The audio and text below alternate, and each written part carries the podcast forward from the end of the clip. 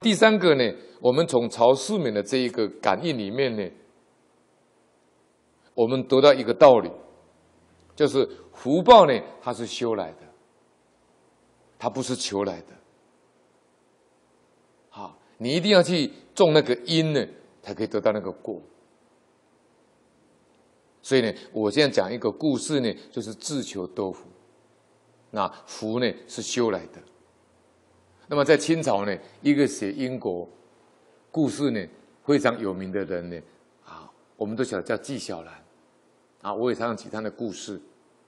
纪晓岚说了，他说他们老家呢有一个张老婆子，这个张老婆子呢，据说呢，他自己是曾经是个走无常，走无常就是我们现在讲，就是说，就是当阴差了。晚上当阴差了，好，但是他现在呢，已经不再干这一行了。那张老婆子呢，就说了，他说以前呢，他到过呢啊阴曹地府，他曾经问过民官说了，好，这个张老婆子很有意思哦，他问这个民官说呢，哎，信佛到底有没有好处啊？他说信佛到底有没有好处啊？民官回答说了：“他说佛只是劝人为善，行善的人呢，自然会感召福报。所以福报呢，应该说是自己修来的，并不是佛赐福给他的。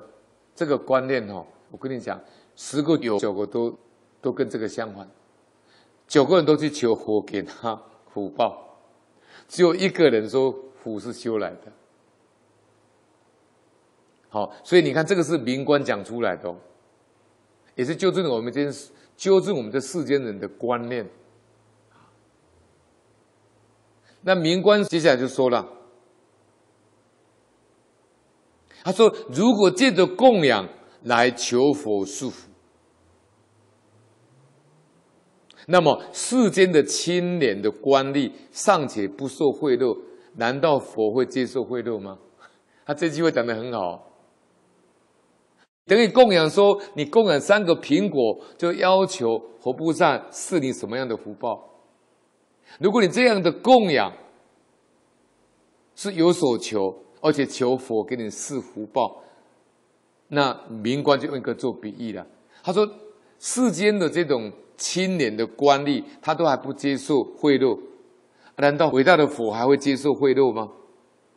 那老婆子就又问了，他说：“一个人若是造了恶业，忏悔有用吗？”他问这几个重点都非常好。第一个，信佛有什么好处？啊，他他会有什么福报？哈。那么第二个问题，他问他说：“一个人若造了恶业，忏悔有用吗？”这个我相信每一个人都很关心这个问题，因为每一个人曾经都造过恶业啊。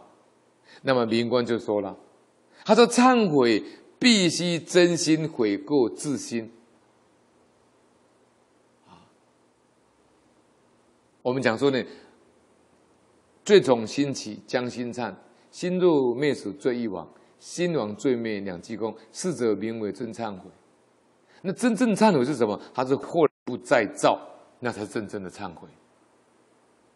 所以这里明官就讲了，他说忏悔必须要真心悔过自新，而且勇猛精进修善积德，才能够补救以前的过错。现在的人求忏悔是什么呢？他只能算是自首，自首。想求免罪，换句话说什么？他那个贪嗔痴慢疑那个心呐、没有断掉了。各位看得出来这个答案在这里吗？要断那个恶心恶念。他只想说怕死，怕下地狱，所以他想来自首，只能算是自首，想求免罪。他没有把那个造罪的那个心断掉。所以我们才说罪从心起，将心忏嘛。那民民官就说了，这又能有什么用呢？